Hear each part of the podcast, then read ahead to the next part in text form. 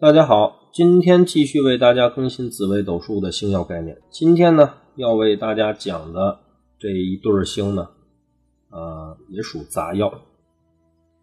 但是呢，虽然刚我说它是一对儿，但是它并不是一个对星。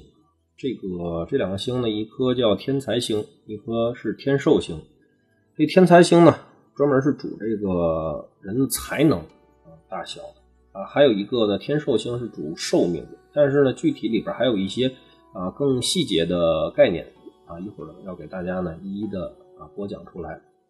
呃，天才星呢是主，就是顾名思义吧，就是指才能的一颗星星。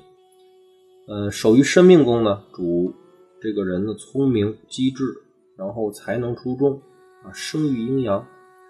若逢凶星呢，则容易出现这种怀才不遇的情况。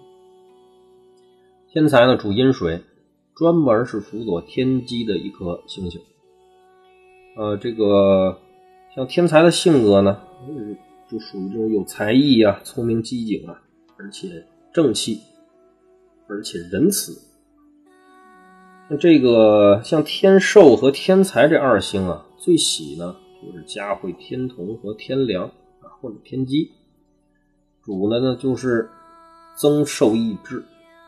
然后，这个主长寿和智慧，像天才于病呢，也就是说，天才入到生命宫的时候呢，他在病灶上来看呢，是属于神经衰弱的一些问题。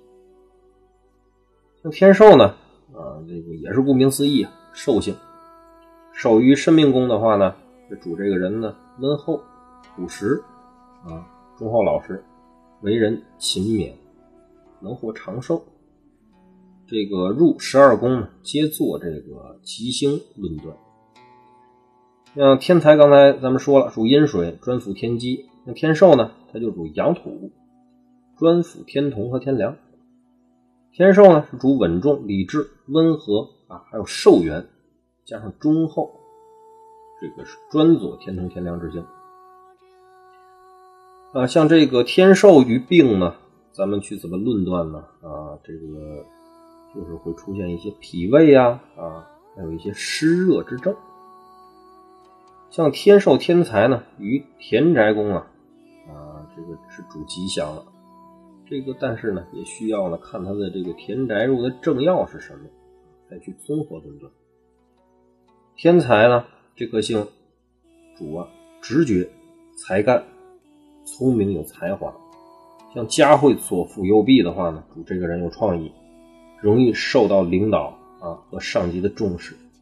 佳慧文昌文曲，主这个人文才好，口才佳啊。像刚才我们说了，像天才如果佳慧到天机啊，是吧？是主这个人的智慧就会极大的增强。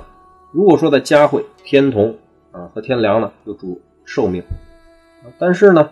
如果说天才这样的星，我多讲两句啊。这个天才这颗星，如果加会到这个，像刚才我们讲的文昌文曲，祝他文采好，口才佳。如果说再加会到巨门或太阳这两这两个星的组合，那就太棒了。这个人可了不得，这个又智慧，而且呢又充满了这种这个口才，而且具有辩论的能力。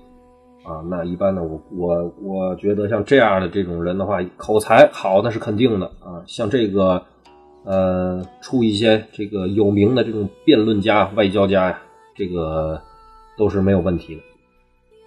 像佳慧天魁天月呢，主这个才能好啊，容易受到欣赏。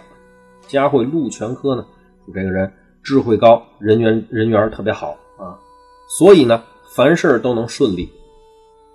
天才佳慧火星零星啊，擎羊陀螺，这个是容易自负啊，受人嫉妒。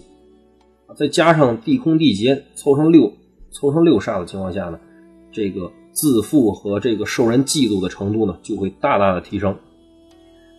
啊，大小限遇到天才星的情况下呢，啊，这个时候就适宜呢做充实自己的一些工作，多看看书啊，然后多学习学习。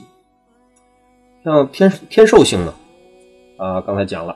主长寿稳重，但是天寿呢，为人就比较老成啊，持重，而且理智重于感情啊，理性的多许东西呢，肯定是要大于这种感性的感性的程度的。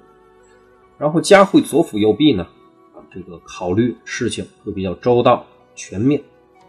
嘉会文昌文曲，就是在更进一步突出这个人的温和、温文尔雅、温和有礼的特性。啊，嘉惠到天魁和天月呢，主这个人乐于助人，他有一颗啊帮助别人的心啊，然后这。通过这些呢，是受人容易受到人的尊敬和欣赏的。嘉惠禄全科主这个人风度高雅，人缘特别好啊，这个凡事呢也能顺顺利利的。